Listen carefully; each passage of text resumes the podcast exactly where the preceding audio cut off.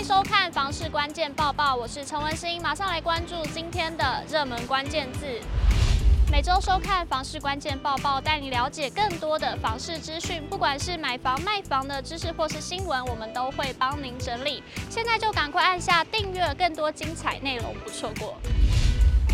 热门关键字就是降息，还有利率与市场预期一致哦。美国联准会是宣布连续三次维持利率不动，而央行也在十四号第四季的理监事会议上宣布连三动，已经是从第二季的理监事会议上维持利率不变连三动了。央行指出，综合国内外经济金融情势考量，今年国内通膨率比去年缓步回降，而且明年通膨率可望续降至两趴左右。此外，预估明年国内产出缺口续呈负值，再加上明年全球经济降温，且前景仍面临诸多的风险，可能进一步影响国内经济复苏力道。央行理事会认为，维持政策利率不变，将有助于整体经济金融的稳健发展，重贴。现率、担保放款融通利率以及短期融通利率分别维持年息一点八七五趴、二点二五趴以及四点一二五趴。央行政策利率已经连续三动，且明年通膨预期又低于今年，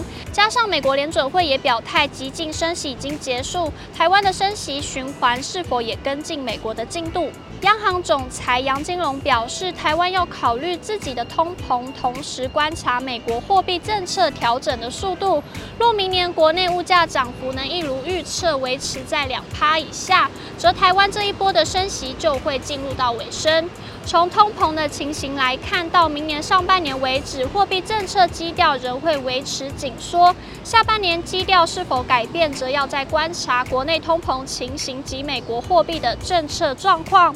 杨金龙认为，如果美国降息的速度很快，进一步影响到全球的金融情势，央行就必须要纳入考量。另外，这一次央行理监事会议仍未再祭出新一波的选择性信用管制。央行理监事会议认为，之前五次的选择性信用管制措施，有助于银行控管不动产授信风险。避免信用的资源过度流向不动产市场。近期全体银行建筑贷款成长持续走缓，不动产贷款成长明显的趋降。不动产贷款余放比率维持低档，信用品质良好。不过，央行总裁杨金龙指出，央行信用管制措施暂不会退场，将会持续的观察房市状况，做必要的调整。希望房市逐步软着陆，房价可以慢慢下来。目前国内房价是有微降的趋势。杨金龙指出，房市软着陆也要看基本面，包括经济投资，比如台商回台投资，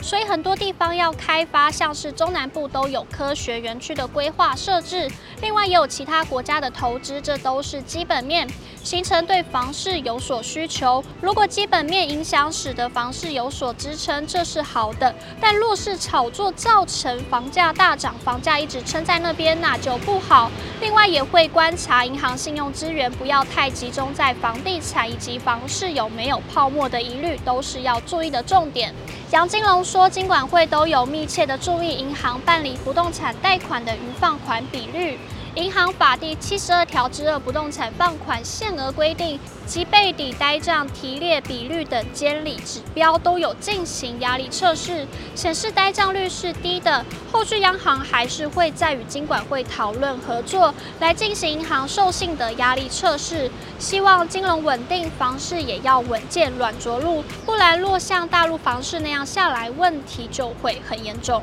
以上就是今天的节目内容，感谢您的收看，我们下次再见。